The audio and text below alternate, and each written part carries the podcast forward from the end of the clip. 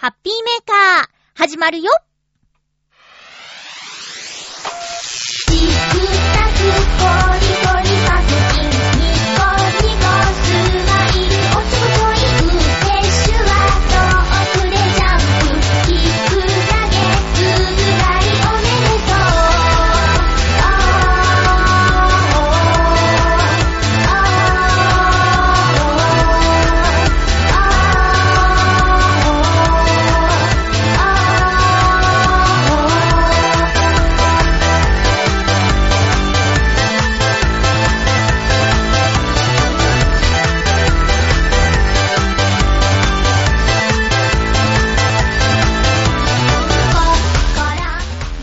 19日、まゆちょのハッピーメーカー。この番組は、ハッピーな時間を一緒に過ごしましょうというコンセプトのもと、ちょわへよ .com のサポートでお届けしております。今日はなんだか、すごく涼しくて過ごしやすい日曜日のお昼頃に収録しています。いつもよりちょっと早めの収録にもかかわらずお便りをしっかり送ってくださってありがとうございます。今日も1時間最後までよろしくお願いします。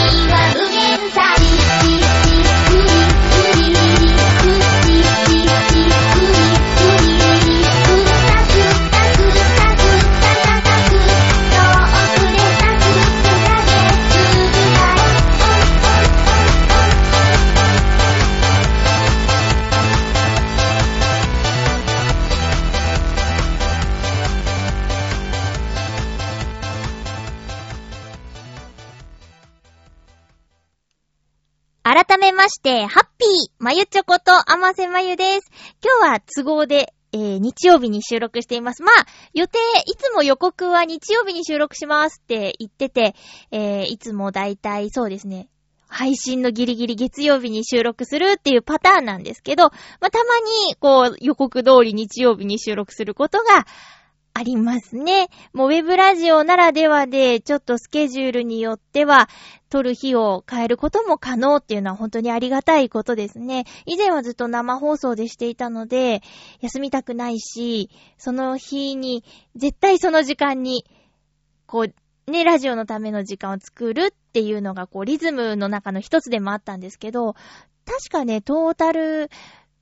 片手で足りるほどなんですけど、収録して参加させてもらったこともあったかな。家で撮って。うん。そういうこともあったかな。まあ、いろいろと、ほんとよくしていただいてね。えー、もう、もう何年も前のことですけど、夏が来ると、このハッピーメーカーの最初初回の放送を思い出しますね。多分、8月1日が1回目だったから、もう7月のこの時点では面接っていうか、あの、コンタクト取ってたか、もしくは、もう、会いに行ってすぐじゃあ来週からとかだったか、ちょっとよく覚えてないんですけど、そんなこんなでラジオにね、こんなに長いこと、携わることになるとは思わなかったですね。私ね、家にいて、家事をするとき、まあ、最近ね、よく料理を作るんですけど、料理をするときなんかは、あのー、ラジオを聞きながらっていうのが多いんですよ。で、水使ったりするんでね、音がちょ聞こえづらくなっちゃったりするんで、ポケットに、あのー、ちっちゃいの入れて、で、ヘッドホンつけてっていう感じでやってるんですけど、やっぱね、他の人の番組聞いたりしてると勉強になるし、あ、自分もこういうことをしてみたいなぁなんていう妄想はいろいろしますよ。やっぱりね、芸人さんのラジオが面白いかな。うん。爆笑問題さんのラジオとか、もうもう毎週聞いてます。下ネタ激しいんですけどね。録音して、それを再生させる感じですかね。まああの、私中でも、TBS ラジオが結構好きで、あの TBS ラジオポッドキャスティングっていうのに相当お世話になっていたんですが、それのサービスが、あの7月から終わってしまったんでね、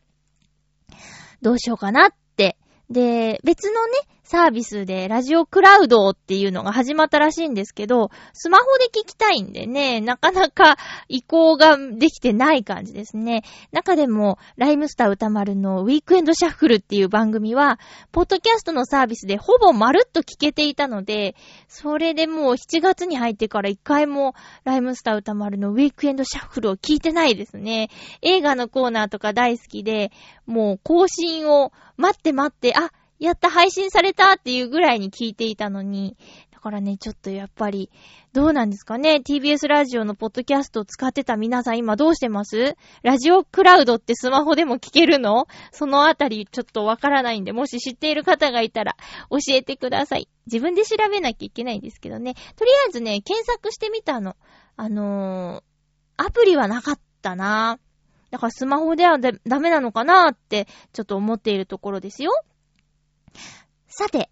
あの、ラジオを聞きながら引きこもってばかりもいられないので、ある場所に行ってきました。ツイッター見た方はご存知なことですけどもね、えージブリの大博覧会っていうイベントが、六本木で行われていて、7月7日からスタートしてます。えーっとね、六本木のね、52階にある美術館でやってるんですよ。六本木ヒルズ展望台東京シティビュー、六本木ヒルズ森タワー52階ということで、えーここに行ってきました。この展示場は、スターウォーズ展の時も行ったので、まあ、2回目かな。他行ったかないや、確かに2回目ですね。すごく高いところにあって、エレベーターでぐーんと一気に52階まで登るんですけど、耳がやられますね。あと、やっぱね、スカイツリーのエレベーターすごいやって思うのが、この52階のエレベーターちょっと揺れます。スピードも、スピードも高さも、速さもあるせいか、ちょっとね、揺れるんよね。これね、スカイツリーのエスカレ、エレベーターはね、全然と言っていいほど揺れないから、びっくりしますよ。これ、違い、体験するのいいかもしれないです。えーということで、とても高いところにある、えーっと、美術館。うーん、美術館っていうか美術館として使う場所展望台の上にある東京シティビューで、ジブリの大博覧会っていうのがありまして行ってきました。ナウシカから最新作レッドタートルまでっていうサブタイトルがついています。これはね、ホームページによる見どころっていうのが、愛知、新潟を魅了した待望の展覧会が、いよいよ東京六本木へっていうことで、日本で3カ所目らしいですね。愛知、新潟、そして東京っていうことで、これから他の地域も回るのかな？うん。えー汗と涙の30年間をぜひ見てください。ということで、鈴木プロデューサーが言っています。ジブリファンなら見逃せない未公開を含む膨大な資料の山。30年がぎっしり、トトロもいるよっていうことで。あとは、海抜250メートルの会場ならでは、まさに天空からの眺望バックに動きのある展示がお楽しみいただけます。これね、ある場所に行くと、ジブリの映画に出てくる様々な空飛ぶ飛行機、飛行船などなどが展示してある場所があるんですけど、これがね、動いちゃうんですね。そして夜はライトアップされて光っちゃうみたいですよ。会場はまさに天空、気分はラピュタ。東京シティビューならではの眺望と融合した空間をお楽しみくださいってことで、あの、トトロもいるよっていうの途中にあったんですけど、そうなんですよ。カウンターがあってトトロがお出迎え。これ、ちょっとね、ジブリの森美術館を彷彿と、彷彿とさせる演出っていうか、えージブリの森美術館、三鷹の森美術館にも、あの、トトロがね、お出迎えしてくれる窓口が確かあったはずなんですよね。で、このカウンターのようなものや、その背景にある棚に、ジブリの様々なグッズとか、キャラクターの、なんていうか、フィギュアとかが置いてあったり、セル画があったりとか、この小物はもしやとか、このテレビってあの時のとか、そういうのが置いてあるんですよ。あとね、膨大な資料の山っていうところなんですけど、本当にすごい数で、展示してある場所もね、もう目線より下から、なんなら膝ぐらいからの高さから、ちょっと肉眼じゃ見えないぐらい高いところにまで、もうまさに壁一面にいろんな資料が貼ってあるんです。例えば、キャッチコピーを考えている糸井重里さんとの手紙またはファックスのやりとりなど。うん。あとは、絵コンテや最初の案とか。こんなんどうですかねっていうやりとりが残ってるんだよね。で、手書きなの。うーん、すごく味があって、あったかくっていい感じですよ。ラフな絵とかもね、あ、最初こういうデザインだったんだって、これがこうなってこうなったんだっていうのが見えるような展示があったりとか、それが各映画ごとにとりあえずまとめられてるんですけど、そのね、資料の数が多すぎるから、もうね、お客さん全部見たいんですよ。私も見たかったけど。だから、動きがないんだよね。その、展示会場に入っちゃうと、もうみんな、あの、動かずにじーっと、それを読んでるの、片っ端から。だからね、身動きが取れなくなっちゃってて、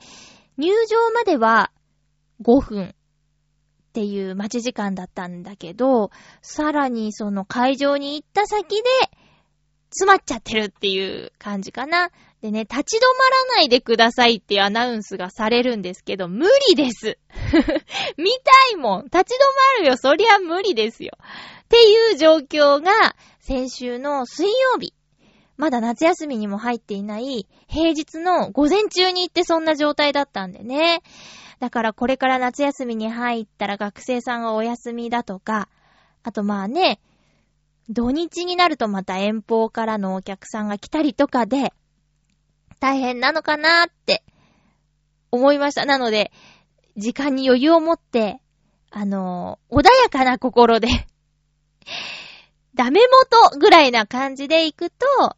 大満足して帰れるんじゃないかな。もう全部見てやるぞとか、そういうちょっと、前のめりな感じで行くと、がっかりしてしまうことがあるかもしれません。混んでいて。思うように自由に見れなくて。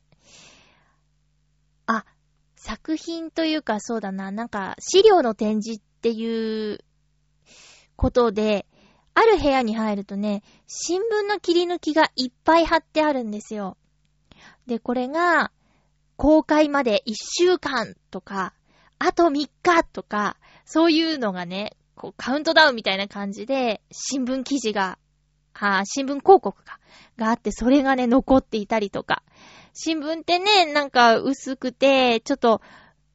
脆い紙なんですけど、それもちゃんと昔の作品から全部撮ってあるっていうのが、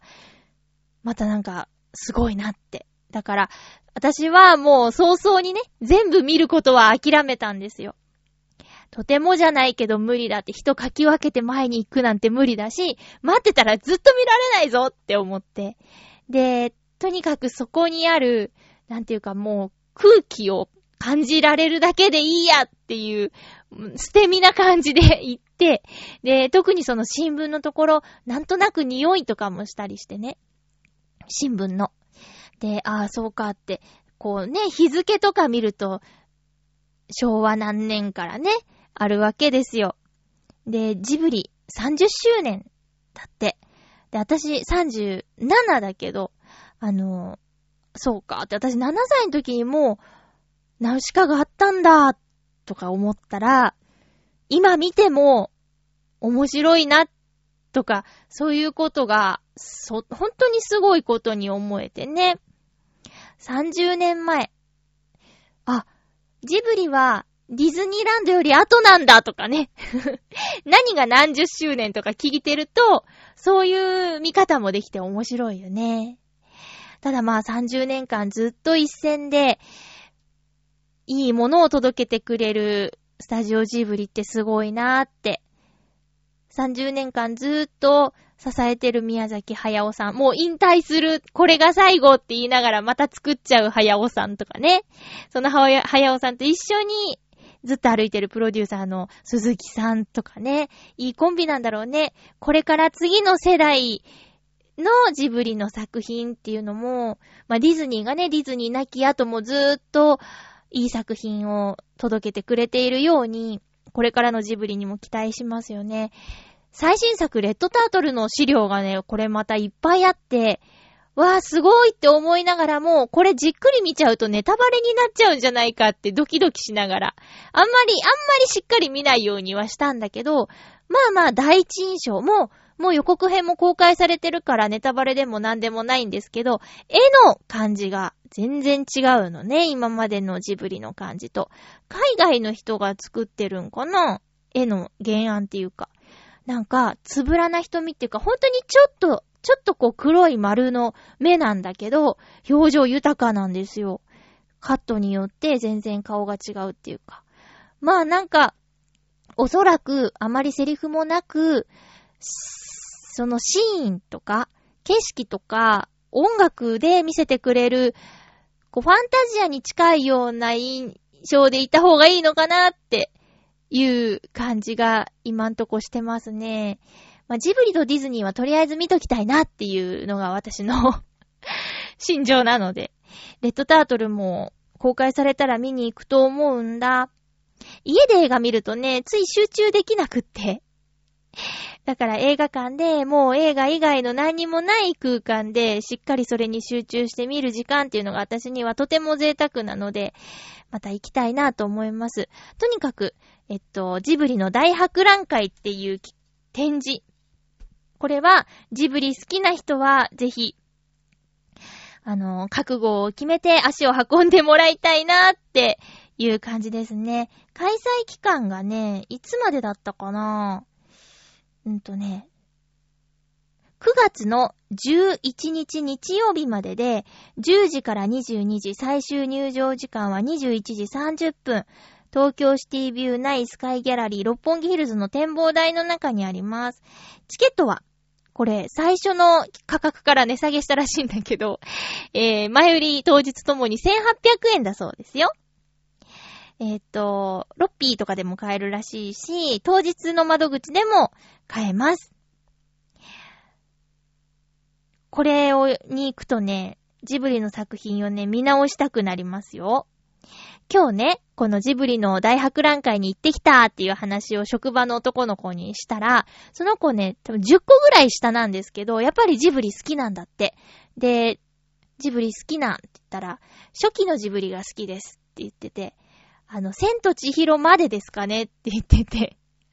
私もだって。千と千尋の神隠しまでは、何度も繰り返し見る作品が多いんですけど、おそらく、これちょっと間違ってたごめんなさいね。えっと、ハウルの動く城。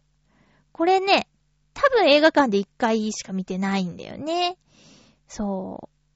だからそっから、あ、もう一回見たいっていう感じがちょっと 薄れ始めてきているのですよ。だからまあ、千と千尋ギリギリ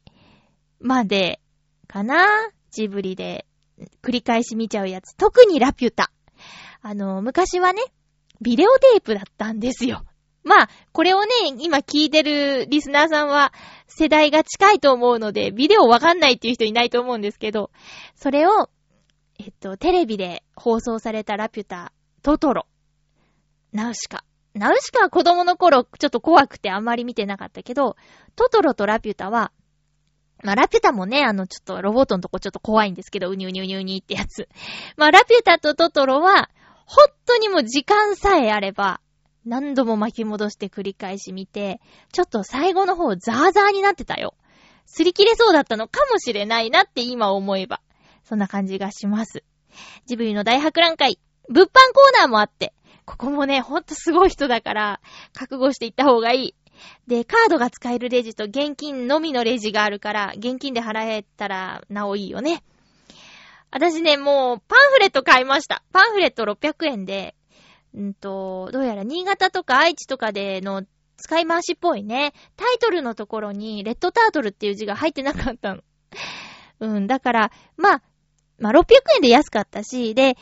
途中、見られなかった資料のところが何点か掲載されていたので、そのためにっていう感じですかね。パンフレットと、あともう一つ、会場限定っていう文字に釣られまして、ミニトートバッグを買いまして、そのトートバッグには、あのジブリのね、筆文字で、バルスって書いてありました。もうちょ、ちょっとね、ちょっと、あんまバルス、滅びの呪文だから好きじゃないんですけど、でも、会場限定って書いてあったし、行ったぞっていうことでね、バルスバッグをね、買いましたよ。会場限定グッズ他にもありました。ただもう、すごい人で、すごい人で、こう、手が伸ばせなかったんですよね。バルスバッグはね、いっぱいあったんで、シュッと手伸ばして、こう、届いたんで、取りましたけどね。まあまあ、そんな感じで、えー、混雑、これからどんどんしていくと思いますが、おすすめの展覧会だったのでお話ししましたよ。では、テーマのコーナーいきます。ハッピートークはい。今回のハッピートークのテーマは、好きな楽器ということでお便りいただいています。ありがとうございます。ちょ、はい。えー、っと、まずは、ハッピーネーム、お、お、どうした？へい。うんんん。iPad さん、あ、来た。おー。ちょっと鈍いですね。はい。えー、っと、ハッピーネーム、フクロウのキスさんいきます。まゆちょさん、皆様、ハッピーハッピー？今回のテーマ、好きな楽器について。端的に言うと、ありません。それではつまらないので、ありがとうございます。とりあえず楽器についてお話ししてみることにします。私は音痴なので練習しても全く楽器は上達しません。以前弟にギターをもらったのですが、何度か練習を試みては挫折しています。苦笑。大概のことは練習すればできるようになるのですが、全く上達する気配がないことに打ちのめされていますね。それでは、ということでありがとうございます。今日読んだ、日曜日に読んだミッチェルさん。こと、栗林みちるさんのブログによると、音痴などいないって書いてあったよ。うん。音痴な人なんていないっていう内容のブログだった。なんか、ボイストレーナーあの、ボーカル教えたりとか、発声について教えたりしているミッチェルさん。最近ね、いろいろ本当に勉強をしているということで、その中の一つの記事だったんですけど、そう、音痴などいないって私のところに来て、レッスンをすれば、きっと素敵な声に出会えますよっていう内容でした。まあ、歌に限らずですよね。ただまあ、その楽器を触っている時が楽しいかどうかですよね。苦痛でしかないんだったらもうもう、ね、無理にすることはない。他にもやることはいっぱいあるのですからっていう感じですかね。私もでもね、ギター、楽器、あのー、イメージはあるんですけど、なかなかそういう演奏にたどり着けないというか、言うほど練習してないとかね。ひどいでしょ私。そう。まだね、挫折するほど打ち込んでないですね。もうね、最近の私ちょっとたるんでてね、ダメなんですよ。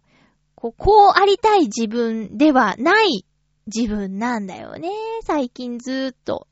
一年ぐらい？長い。長いなそれ良くないよね。いやいや、もう、ちょっと頑張らないと。気合入れないと。この夏のうだるような暑さで。今日は涼しいですけど。こう、ね、なんとなくだらーんって。もう自分でわかってるんですよね。収録の前にね、ちょっとなんか結局、浦安でどうだったかは確認してないんですけど、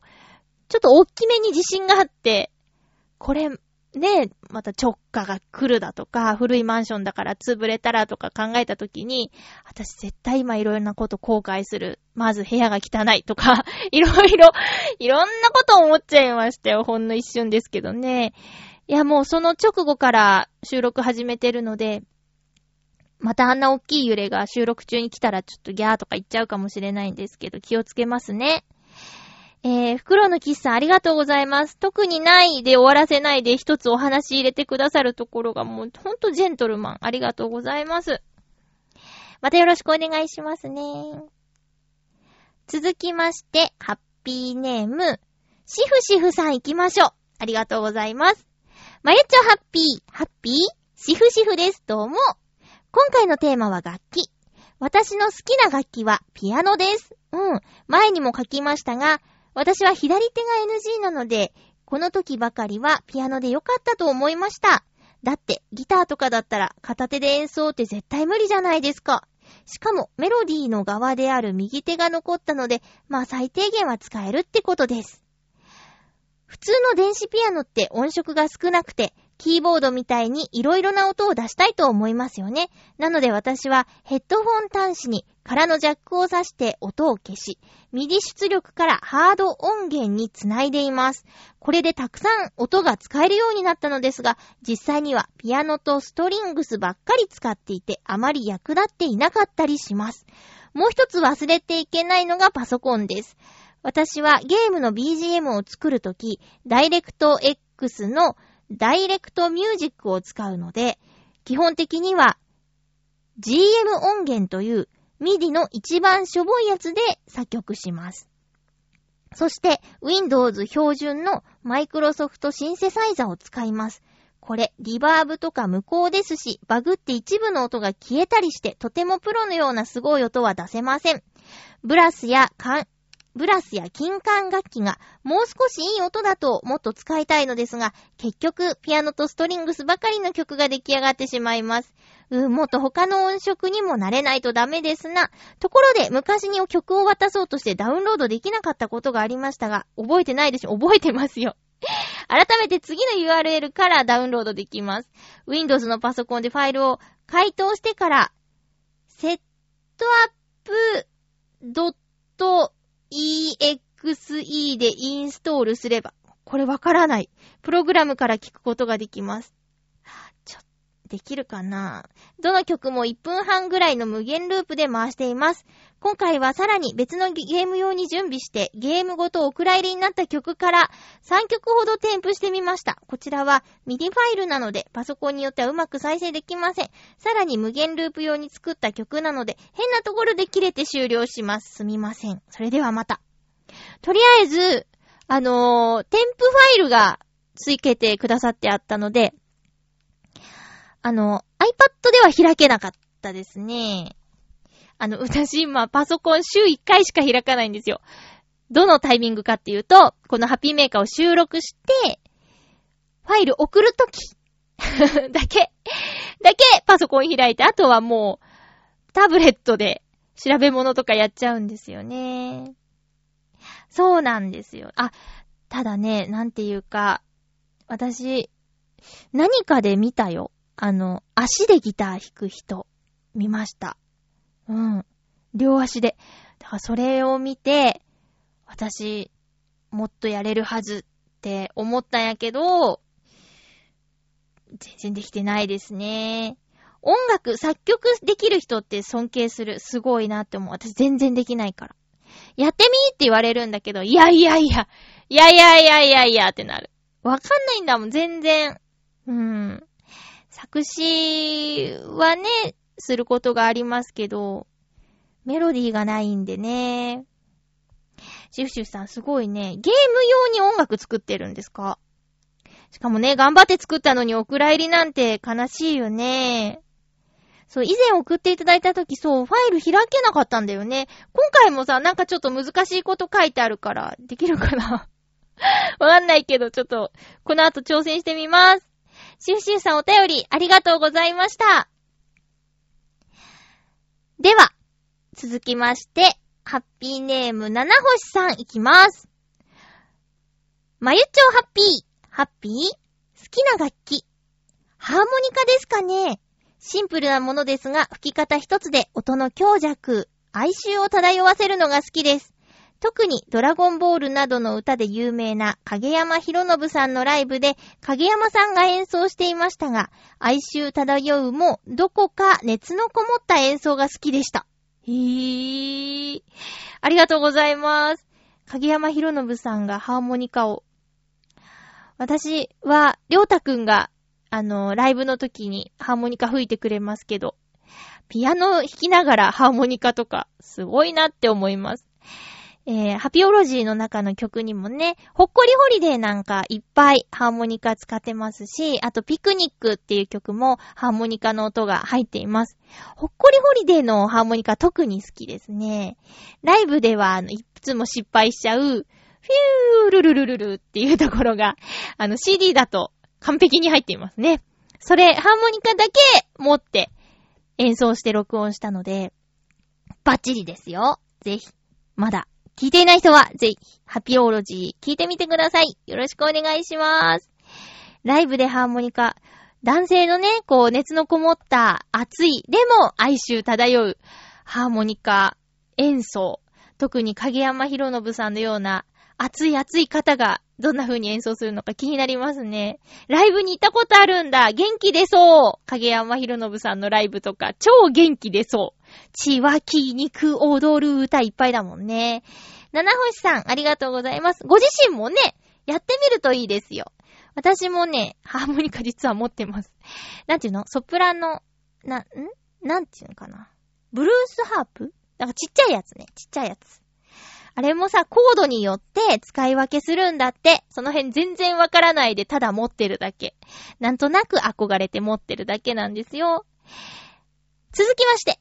ななふさん、ありがとうございました。続きまして、ハッピーネーム、コージーアットワークさんです。ありがとうございます。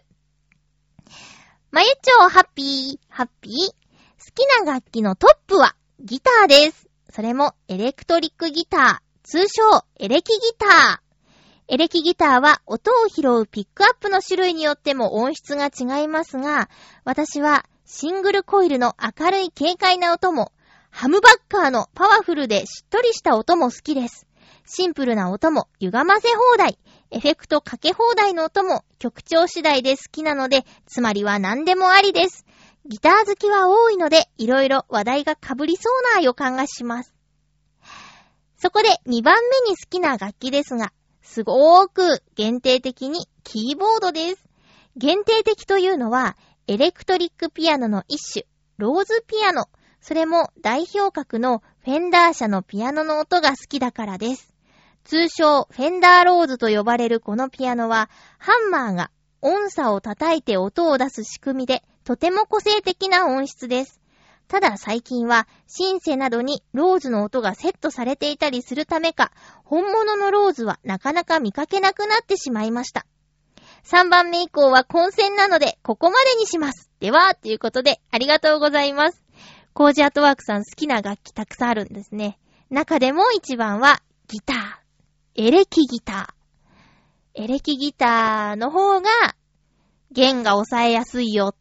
アコギを買った後言われてしまった悲しいエレキギター。なんかいつだったかゆこちゃんがやりたいって言ってたエレキギターですね。確かに弦の太さが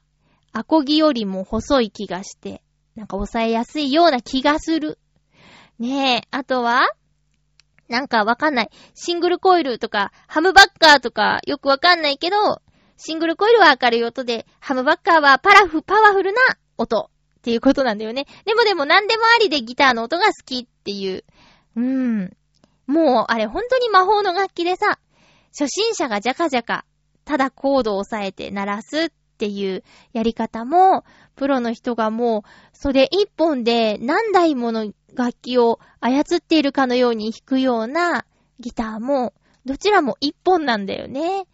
なんか打楽器みたいにしてボディを叩いたりする人もいるしさ、早弾きとかね、あと、持つポジション？私のちょっと U スタイルで拝見して、わーって思ったアーティストさんで、佐藤隆介さんっていう人がいるんですけど、佐藤隆介さんはね、かなり高めにギターを構えるんですよ。で、最初、あれなんかちょっとお笑い系なのかなって、パッと見思ったら、ものすごいギターテクニックで、超かっこよかった。でも、MC は ぼやんとしてて、その、まあ、歌の素晴らしさと熱さ、熱量に対しての MC の、こう、ちょっと、ほわんとした感じが、ギャップでね、いいなって思ってツイッターとかフォローしてます。ライブとかいっぱいやってるみたいなんだけど、ユースタイル以降全然いけてないなバチさんとこで CD 作ってるみたいなんでね、欲しいなと思っているんですよ。えー、っと、2番目はキーボード。キーボードの中でも、フェンダーローズっていう音が好きってことでいいんですかね。うん。音差ってあんまり大きな音しないけど、それを叩くような音なの。イメージがね、いまいちできてないんですよ。もうキーボードって、音がいっぱい入ってて、で、特にピアノの音とかも、え、これとこれどこがどう違うのみたいに思っちゃうぐらいの微妙に違うやつも、もうこれが好きって思ったら、その音に夢中になっちゃうんですかね。3番目以降の混戦もちょっと気になりますけどね。私は、好きな楽器の音は、もう今ダントツで、ウクレレでー 夏っぽいでしょ私のこのライブで一度だけ披露したウクレレ。このボディに一目惚れして買ったウクレレなんですけど、月のマークがね、至るとこ、あ、ガーンって言っちゃった。至るところに入ってるんですよ。あの、ルナっていう会社で作っているもうそのまんまなんですけど、サウンドホールもね、三日月なんですよ。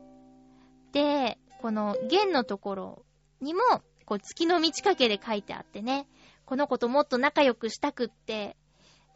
ちょこちょこ、ちょこちょこ触ってるんですけど、まあね、自由自在に弾いて、弾き語りができたらいいよね。こう、いつか、こう、ソロで ライブとか、いつだっつね。いつなんだそれっていうね。いや、歌いながら演奏ってもうほんとりょうたくんはいつものことですけど、すごいよねーって思います。ウクレレ弾けるようになるといいなぁ。ザラザラしてますけどね。ということで、ハッピートークは好きな楽器ということでお送りしました。皆さんお便りどうもありがとうございました。音楽を実際に作っているシフシフさんからのお便りとかね、あの、これからも頑張ってゲームの音楽作ってくださいね。以上、ハッピートークのコーナーでした。あのね、あのね、これネタ、古すぎるよね。あの、職場にね、新人さんが入ってきたんですけど、まあ私の働いているのはお掃除のお仕事で夜中で、で、暑いし寒いし、本当なんか過酷なんですけど、やりがいがあるし、あとは、慣れればね、あの、もうもう、朝が来れば終わるまあ、最近はちょっと仕事量も増えて大変なんですけど、そこにね、新人さんがやってきたんですよ。うん。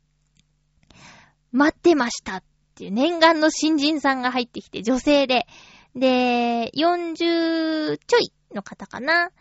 でね、まあ、シングルマザーさんで。で、話もね、弾む、明るくて、元気な方が入ってきたんですけど、休み明けたらね、辞めちゃってました。すごく残念です。それがね、共通の知り合いとかの話が出て、でわーすごいねーって、狭いですねーなんて言って、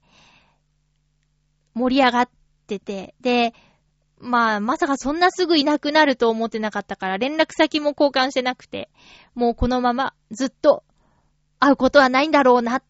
て思うと、とても寂しかったなーって。まあ無理もないですよね。この一番過酷な季節に入ってきて慣れないことやってたら不安になってね、やめちゃったりもするかもしれないよね。うん。私もね、最近暑くって、で、追われてる仕事でね、ちょっと自信なくすこともあったりして、長くやってるんですけどね、それでも、やっぱ体調によってとか、いろいろとね、あの、うまく体が動かない時もあるので、難しいなって思ったりもしてるんですけど、じゃあ、他にどんな仕事をしようかなって思ったら、それぞれに大変なことあるだろうし、行った先々で結局同じようなことで悩むんだったら、好きな場所で働いた方がいいのかなっていうのを、もう周期的に悩んでますね。最近特に。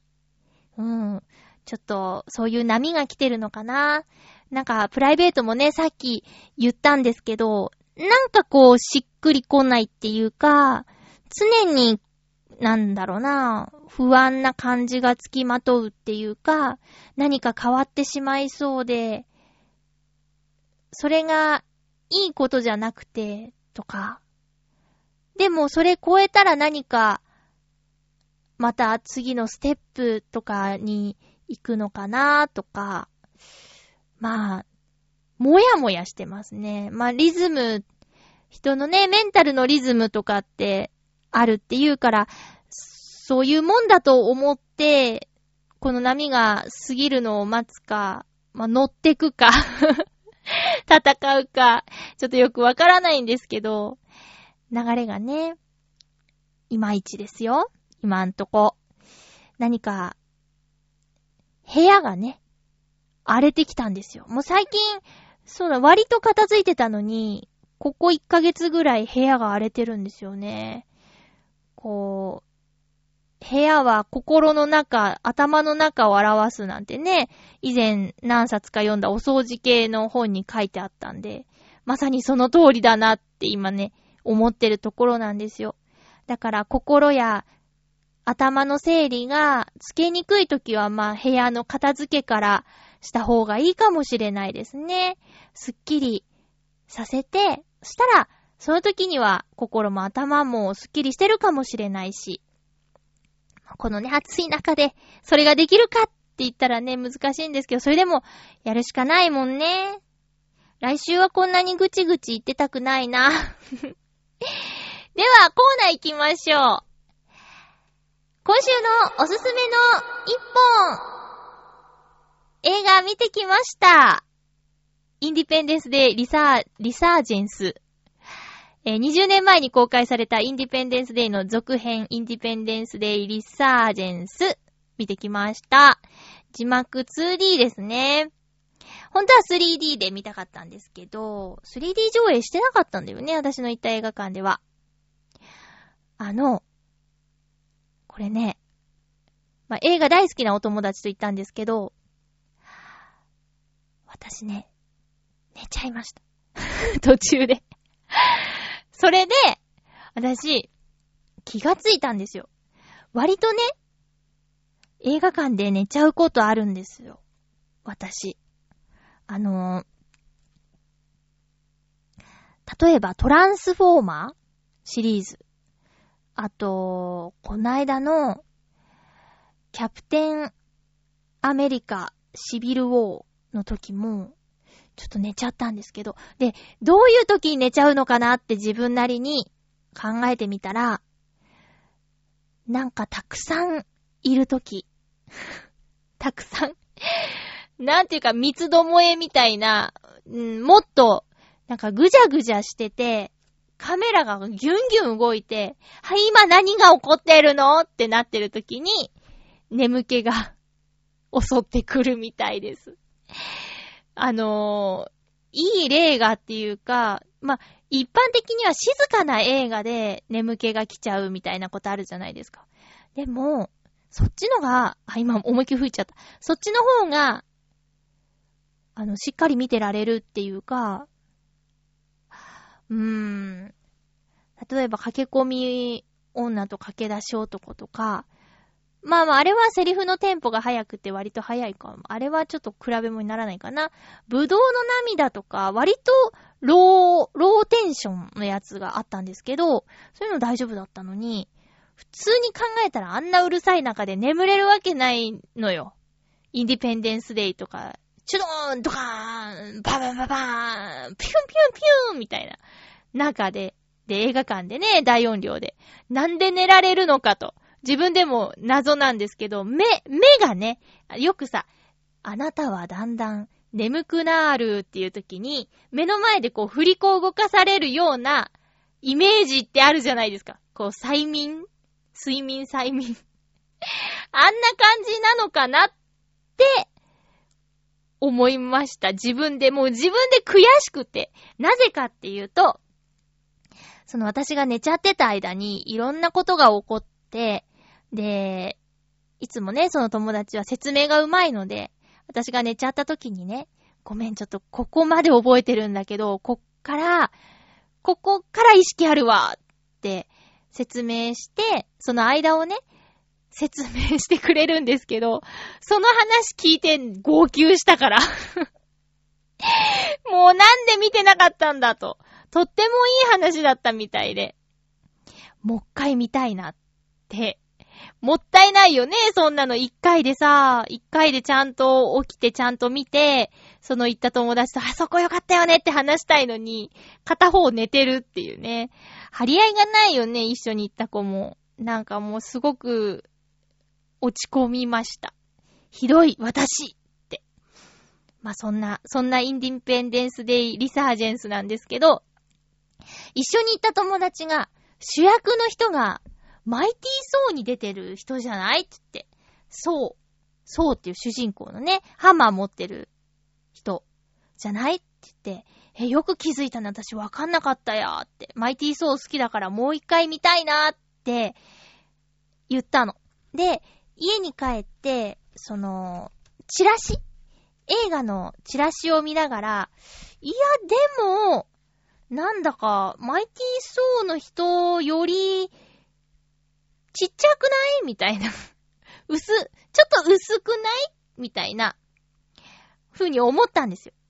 それで Google で調べて Wikipedia 見たら、どうやらマイティーソーの役者さんはクリス・ヘムズワースさんっていう方で、今回インディペンデンスデイのジェイク・モリソンという役をやっていた人は、リアム・ヘムズワースさんっていうことで、二人は兄弟みたいですね。で、マイティーソーのクリスさんの方がお兄さんで、リアムさんの方が弟なんだって、インディペンデンスデイに出てる方の方が。どうやらもう一人、三兄弟いるらしくって、まあすごいよね。兄弟みんなでハリウッド映画に出ているっていう、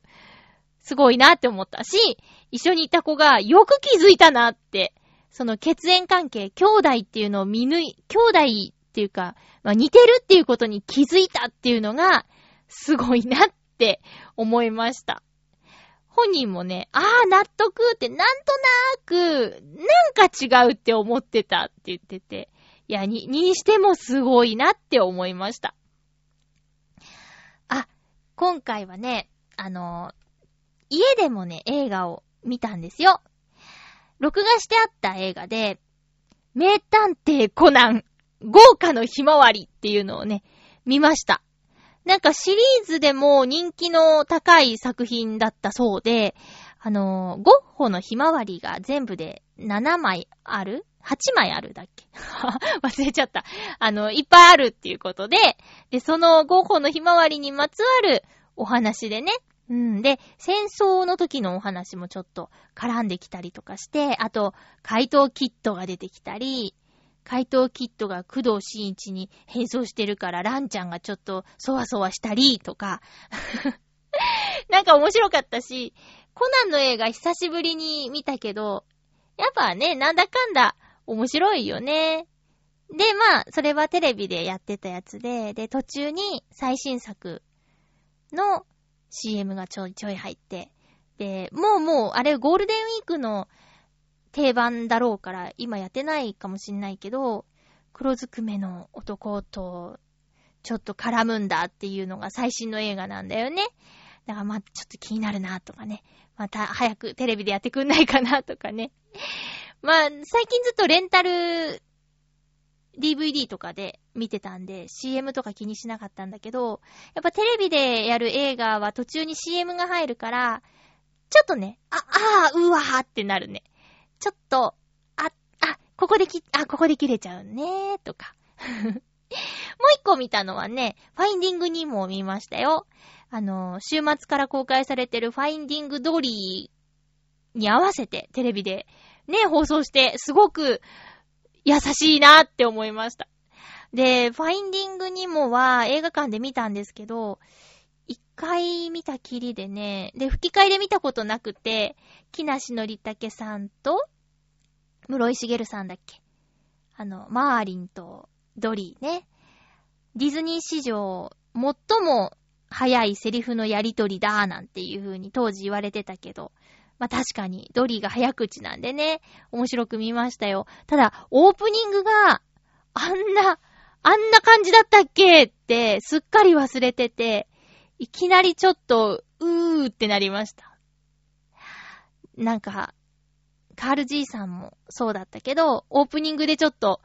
泣かされそうになるっていうか、あ、そんな始まりなんだーっていう感じ？だから、見といてよかったなって忘れてることがいっぱいあったなって思いましたね。あと、なんか、隠れ熊の実はお笑いがうまいみたいな設定で、で、木梨さんが吹き替えやってるところが、またちょっと面白かったりね。あの、ね、声優さんじゃなくて、芸人さん、俳優さんを使っちゃうあたりっていうのはいろいろ言いたいこともあるけど、まあ、しょうがないかなーって。で、今回のファインディングドリーにはね、あの、私の、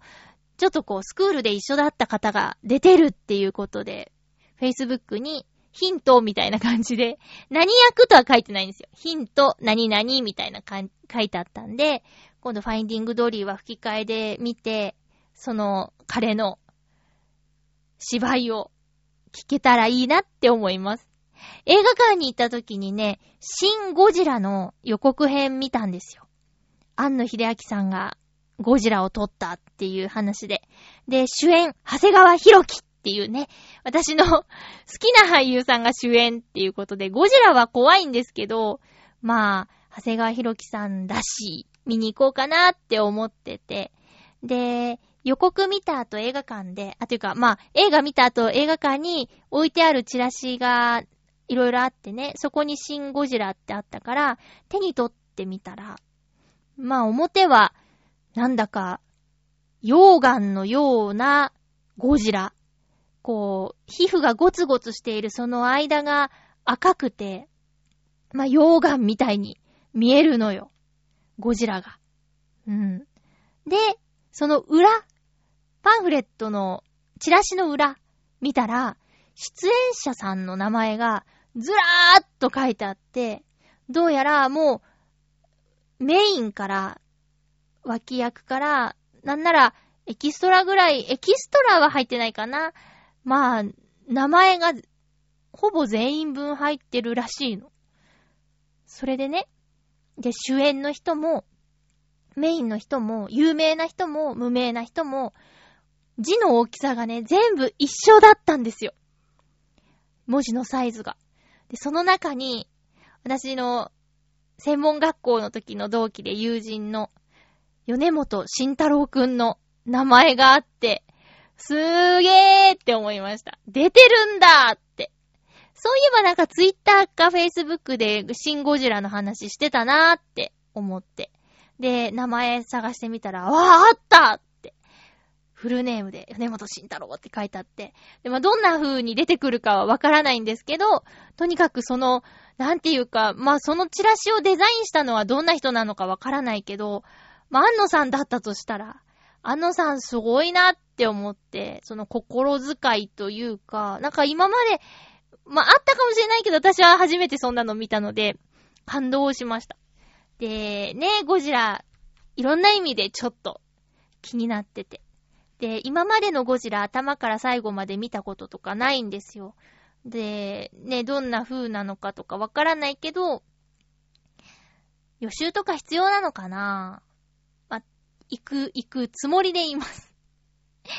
予習が必要といえば、X メン。これは予習しといた方がいいみたいですね。うん。あの、デッドプールに X メンのキャラクターが2人